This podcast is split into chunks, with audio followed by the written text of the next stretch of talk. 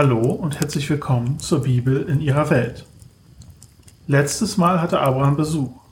Ihm und Sarah wurde dabei versprochen, dass sie in einem Jahr ein Kind haben werden.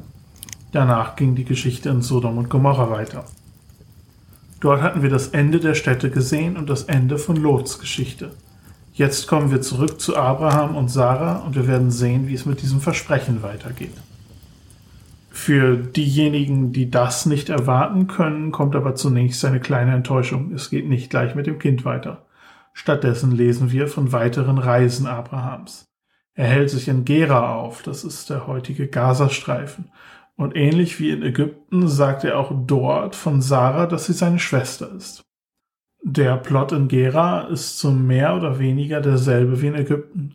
Der König sieht Sarah, er nimmt sie zu sich als eine seiner Frauen und am Ende muss er sie zurückgeben. Wir konzentrieren uns hier jetzt auf die Unterschiede zum letzten Mal in Ägypten. Wir müssen nicht alles wieder im Detail durchsprechen. In Ägypten wurde von Plagen gesprochen, durch die Pharao irgendwann festgestellt hat, was das Problem ist. Hier ist es nicht so. Es gibt keine Plagen, sondern Gott spricht in einem Traum zum König Abimelech. Die Botschaft ist glasklar. Du bist so gut wie tot wegen dieser Frau. In Ägypten wurde nicht klar, wie nah der Pharao Sarah wirklich gekommen ist. Hier wird glasklar, dass Abimelech sie nicht angefasst hat. Der Grund, warum das so betont wird, ist auch offensichtlich, wenn man sich den Kontext anschaut. Immerhin sollte bald ein Kind geboren werden. Es darf keinerlei Verwirrung darüber geben, wer der Vater ist. Ähnlich wie der Pharao fragt auch Abimelech, warum Abraham ihm das angetan hat. Und diesmal erhalten wir eine Antwort. Abraham sagt, er hatte Angst. Er hat befürchtet, dass es in diesem Land keine Gottesfurcht gibt.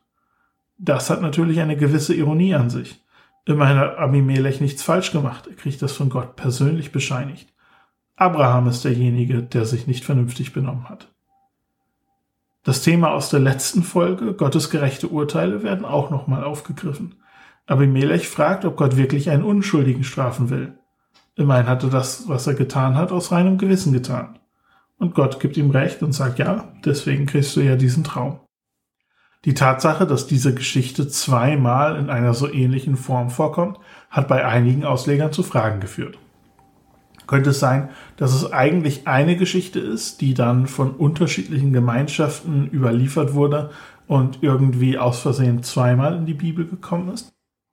Eigentlich sogar dreimal, denn es gibt noch eine dritte Version mit Isaak. Was kann man dazu sagen? Zunächst mal will ich sagen, dass diese Art von Doppelung, die Wiederholung von Motiven, in antiker Literatur ganz normal ist. Sowas sieht man regelmäßig, wenn man diese Geschichten liest. Ich denke also, dass es unwahrscheinlich ist, dass hier aus Versehen zwei Versionen derselben Geschichte verarbeitet wurden. Das war vermutlich Absicht. Ich denke aber auch, dass es völlig plausibel ist, dass sich ähnliche Ereignisse mehrfach ereignet haben. Immerhin sagt Abraham, dass sie diese Nummer überall gebracht haben, seitdem sie ihre Heimat verlassen haben. Wir lesen dann in dem Fall einfach nur von den Fällen, in denen es schiefgelaufen ist.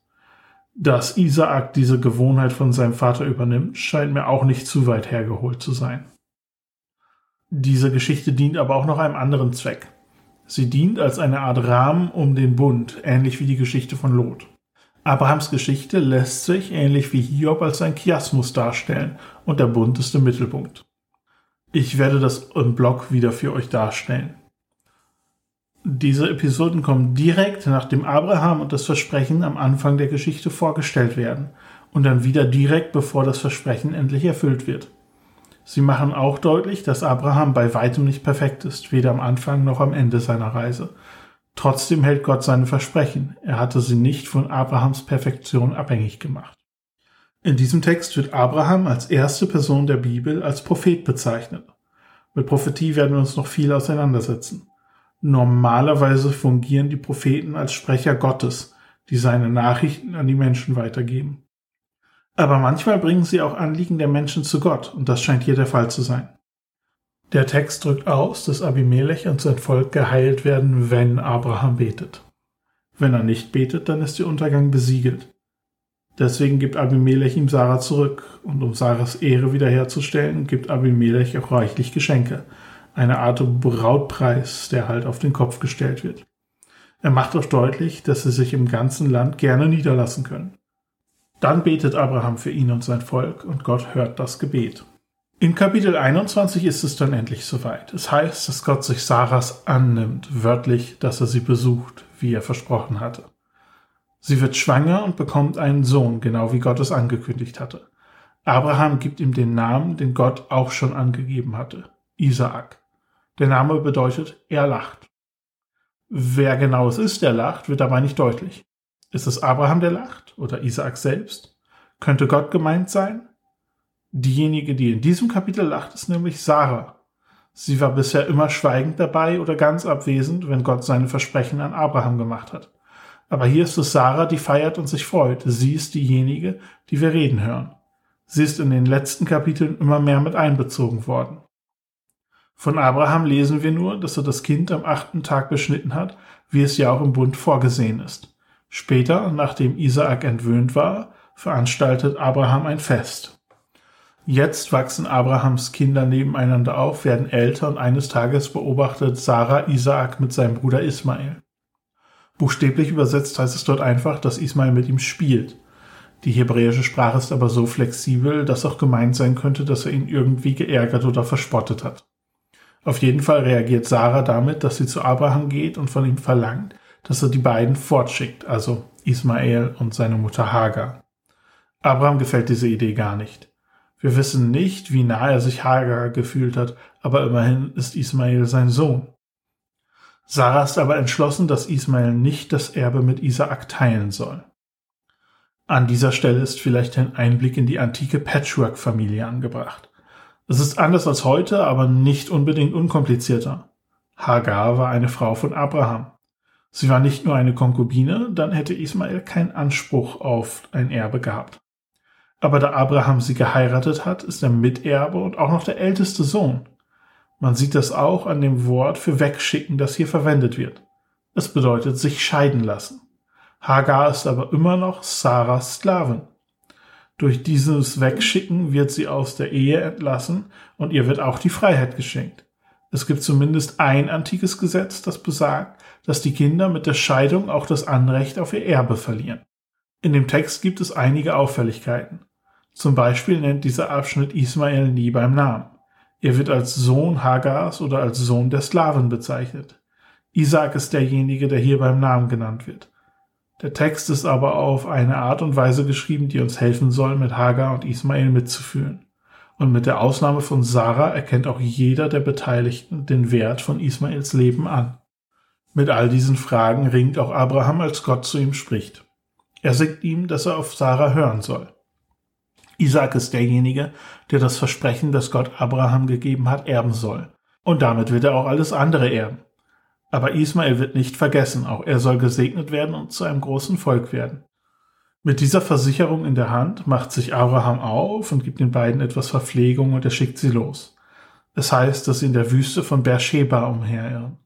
Dabei handelt es sich um Städtenland, in dem es schwer ist zu überleben, vor allem wenn die Erfahrung fehlt. Nachdem ihr das Wasser ausgegangen ist, setzt Hagar ihren Sohn unter einem Gestrüpp ab und entfernt sich etwas. Sie kann sich nicht mit ansehen, wie ihr Sohn stirbt. An diesem Zeitpunkt spricht ein Engel zu ihr. Gott sagt, dass sie aufstehen und den Jungen holen soll, denn auch er soll zu einem großen Volk werden. In diesem Moment entdeckt Hagar einen Brunnen und sie gibt ihm zu trinken. Danach lesen wir, dass sie sich in der Wüste niederließen. Ismael wurde dort erwachsen und seine Mutter arrangierte für ihn eine Frau aus Ägypten. In der nächsten Szene taucht Abimelech zusammen mit seinem Heerführer auf. Sie haben erkannt, dass Abraham unter dem Segen Gottes steht und wollen sich deshalb seine Freundschaft sichern. Abraham soll weder ihn noch seine Erben hintergehen, und Abraham schwört das bei Gott. Aber dann beschwert sich Abraham über die Art und Weise, wie Abimelechs Untertanen mit ihm umgegangen sind. Abraham hatte mehrere Brunnen gegraben und hatte dann Streit um diese Brunnen mit den Leuten Abimelechs. Mehrfach musste er sich schon zurückziehen und sich eine neue Wasserstelle suchen. Abimelech sagt, dass er nichts davon weiß. Er hört zum ersten Mal davon. Also schließen die beiden wieder einen Bund. Abimelech bestätigt Abraham, dass der aktuelle Brunnen seiner ist. Niemand wird ihm den wegnehmen. Als Teil des Bundesschlusses schenkt Abraham dem König Tiere. Sieben Lämmer kriegen dabei eine besondere Rolle. Sie sollen als Zeugnis davon dienen, dass der Brunnen Abraham gehört. Sie können selbstverständlich keine Aussage vor Gericht machen. Aber indem Abimelech die Schafe annimmt, akzeptiert er Abrahams Aussage über den Brunnen. Er ist damit herausgefordert, sich auf Abrahams Seite zu stellen in zukünftigen Streitigkeiten über diesen Brunnen. Er akzeptiert die Schafe, die Männer schließen einen Bund und Abimelech und sein Heerführer kehren in die Heimat zurück. Danach lesen wir wieder, dass Abraham Gott anbetet und als Fremder im Land bleibt. Die Region wird als das Philisterland beschrieben. Das gibt uns einen interessanten Einblick in die Entstehungsgeschichte der Bibel, denn es ist ganz egal, wie man Abraham datiert, Philister gab es damals noch nicht. Es handelt sich um ein Land, das erst hunderte Jahre später von den Philistern eingenommen wird. Das gibt uns einen Einblick darein, wann Genesis geschrieben wurde. Zur Zeit des Autors war das Land Philisterland, also nennt er es Philisterland, obwohl es früher keines war. Das merkt man übrigens auch an den Namen in der Geschichte. Abimelech ist ein semitischer Name, kein Philistername. Ein ähnliches Phänomen sehen wir in Ägypten. Der König von Ägypten wird in Genesis als Pharao bezeichnet, obwohl der Begriff Pharao erst viel später in Gebrauch gekommen ist. Auch hier zeigt sich eher die Zeit des Autors als die Zeit der Geschichte. Und damit sind wir dann jetzt endlich bei der berühmten Geschichte, nach der ich diese Folge benannt habe. Die Erzählung beginnt damit, dass der Autor uns vorwarnt. Er lässt uns wissen, dass Gott Abraham auf die Probe stellt. Er soll auf einen Berg gehen, den Gott ihm zeigen wird, und dort Isaak als ein Brandopfer darbringen. Die Beschreibung von Isaak sagt viel aus. Nimm deinen Sohn, deinen einzigen, den du liebst. Wenn man nicht weiß, was kommt, dann ist diese Stelle völlig überraschend und erschütternd. Immerhin hat Gott dem Abraham jetzt zehn Kapitel lang Versprechungen gemacht, die sich alle in diesem Sohn erfüllen sollten.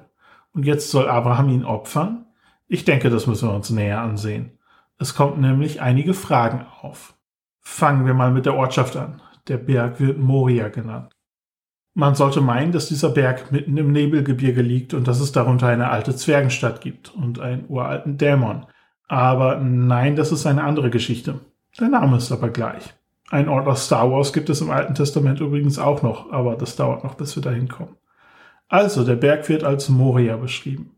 Im Buch der Chroniken wird der Tempelberg so genannt. Es gibt also viele Ausleger, die sagen, dass dieses Opfer in der Nähe Jerusalems stattgefunden hat was dann natürlich eine spannende Parallele zu Jesus ergibt. Dagegen spricht, dass sie auf die ganze lange Reise Feuerholz mitnehmen. In der Region um Jerusalem hätten sie mit Leichtigkeit genügend gefunden. Es könnte also auch sein, dass der Ort nur zufällig denselben Namen trägt. Ich weiß es nicht. Größere Fragen wirft auch sowieso das Opfer auf. Wie ist das vor dem Kontext der Umwelt zu verstehen? Gab es Kinderopfer? Ich habe, wenn es um die Umwelt geht, zwei Kommentare, die ich mir immer als erstes anschaue. Meistens sind die auch einer Meinung, da zumindest zum Teil dieselben Autoren beteiligt waren. In diesem Fall sind sie sich aber überhaupt nicht einig. Ein Kommentar schreibt, dass diese Anfrage von Gott für Abraham nicht ungewöhnlich gewesen wäre. Der andere Kommentar behauptet das Gegenteil. Wir werden uns die Frage also etwas detaillierter anschauen müssen. Also, erstmal, gab es Kinderopfer in Kanaan? Die Antwort ist höchstwahrscheinlich ja. Es gibt Abbildungen, die so ausgelegt werden. Außerdem gibt es Beschreibungen aus Karthago, wie man dabei vorgegangen ist. Und wir müssen uns erinnern, Karthago ist eine phönizische, also eine kanaanäische Kolonie. Sie haben kanaanäische Götter angebetet. Baal gab es auch dort. Allerdings gibt es auch Forscher, die eine andere Perspektive vertreten. Die Logik bei Kinderopfern scheint zu sein, dass die Götter alles geben, Fruchtbarkeit auf dem Feld als auch zwischenmenschlich. Und sie haben einen Anspruch darauf, einen Teil davon einzufordern. Durch das Kinderopfer können die Anbeter ihre absolute Hingabe gegenüber ihren Göttern zum Ausdruck bringen. Den folgenden Gedanken habe ich nicht in der Literatur zu dieser Stelle gefunden, aber an anderer Stelle und es scheint mir relevant genug, um ihn hier zu erwähnen. Ich halte es für wahrscheinlich, dass manchmal auch Menschenopfer dargebracht wurden, wenn sich eine Familie nicht leisten konnte, das Kind zu ernähren. Soweit so furchtbar. Damit hören unsere Fragen nämlich nicht auf. Wir müssen nämlich als nächstes diskutieren, inwieweit das, was hier beschrieben wird, überhaupt ein Kinderopfer ist. Ein Kinderopfer läuft wie folgt ab. Das Kind wird getötet, vielleicht wird ihm die Kehle durchgeschnitten. Der Leichnam wird dann verbrannt. Bei Kinderopfern wurde das aber immer kurz nach der Geburt gemacht. Wir wissen nicht genau, wie alt Isaak war, aber er war alt genug, das Feuerholz zu tragen und sich mit seinem Vater zu unterhalten. Das gilt vermutlich nicht mehr als kurz nach der Geburt. Das hier ist, denke ich, eigentlich kein Kinderopfer, sondern man sollte es eher als ein Menschenopfer verstehen. Gab es also Menschenopfer in Kanaan? Auch hier ist die Antwort ja, aber sie waren sehr selten. Die Beispiele, die bekannt sind, sind von Königen, die in höchster Not sind und mit dramatischen Maßnahmen versuchen, die Lage zu retten. Diese Könige haben manchmal ihre eigenen Söhne geopfert. Prinz zu sein hat also nicht nur Vorteile. Aber wie gesagt, es passiert nur in extremer Not und die liegt hier bei Abraham nicht vor. Um genau zu sein, lief ja alles super. Ich denke also, dass Abraham von dieser Anfrage zutiefst schockiert war. Wir lesen davon, dass er sich auf den Weg macht. Wie so oft in der Bibel ist es so, wenn der Held das tut, was Gott von ihm will, dann lesen wir nicht viel über seine Gefühle. Es wird nur beschrieben, was er tut. Es wird aber auch deutlich, dass er niemandem erzählt, was er vorhat. Ich vermute, Sarah wäre ihm auch in den Kragen gegangen. Abraham nimmt sich also seine Diener, seinen Sohn und ein Esel. Sie nehmen Feuerholz mit und machen sich auf den Weg. Als sie in der Nähe sind, lassen sie den Esel und die Diener zurück. Isaak trägt das Feuerholz, Abraham das Messer und die Fackel. Auf dem Weg fragt Isaak, wo denn nun das Lamm für das Opfer ist. Und Abraham antwortet, dass Gott sich sein Opfer schon erwählen wird. Auf dem Berg angekommen, schichtet er das Holz auf, bindet Isaak und will gerade das Opfer bringen, also seinen Sohn töten, als die Stimme eines Engels eingreift. Abraham soll Isaak nicht opfern. Er hat jetzt seine Hingabe bewiesen. Die beiden finden einen Bock, der sich im Gestrüpp verfangen hat, und der wird an Isaaks Stelle geopfert. Gott verspricht Abraham dann nochmal die Segnung, mit denen seine Geschichte angefangen hat. Überaus zahlreiche Nachkommen, großer Segen für Abraham und durch Abraham für die ganze Welt. Am Ende der Geschichte heißt es, dass Abraham mit Isaak und seinen Dienern zurückkehrt. Was fangen wir jetzt mit dieser Geschichte an? Die Prüfung hier scheint eine ähnliche zu sein wie im Buch Hiob. Die Frage ist, warum Abraham Gott glaubt, warum Abraham Gott anbetet. Geht es ihm nur um die Segnung oder würde er Gott auch weiterfolgen, wenn ihm die Segnung genommen wird? Da alle Versprechen auf Isaak liegen, wäre das der Fall, wenn Isaak stirbt. Abraham besteht den Test. Der Autor des Hebräerbriefs legt die Situation so aus, dass Abraham überzeugt war, Gott könne Isaak nach dem Opfer auch wieder zum Leben erwecken. Was auch immer genau in ihm vorgegangen ist, er glaubte und vertraute Gott, etwas, wofür er später sehr berühmt werden sollte. Ich bin ein Fan davon, mir ein bisschen Gedanken über das Alter Isaaks zu machen. Viele westliche Darstellungen präsentieren ihn als ein Kind, vielleicht zehn Jahre alt. Es stellt sich aber die Frage, wie ein Zehnjähriger das Holz für das ganze Opfer hätte transportieren sollen. Vom Text her könnte er wesentlich älter sein und soweit mein Überblick reicht, wird er in jüdischer Tradition als Erwachsener dargestellt. Wenn Abraham wirklich so alt war, dass er eigentlich keine Kinder mehr kriegen konnte, dann ist es nicht unwahrscheinlich, dass Isaak wesentlich stärker war als sein Vater oder zumindest schneller. Das würde eventuell bedeuten, dass er sich hat binden lassen. Es bleibt aber ein Stück weit Spekulation. Und der Text konzentriert sich nicht auf die Unterordnung Isaaks, sondern auf Abrahams Gehorsam, und darauf sollten wir uns auch konzentrieren, wenn wir diesen Text auslegen. Ein letzter interessanter Gedanke noch. Gibt es die Idee, dass ein Mensch durch ein Tier für ein Opfer ersetzt wird, auch in der Umwelt des AT? Eigentlich nicht im Kontext von Opfern, sondern eher im Bereich der Magie. Dann soll zum Beispiel ein Fluch, der einen Menschen treffen soll, stattdessen auf das Tier übergehen.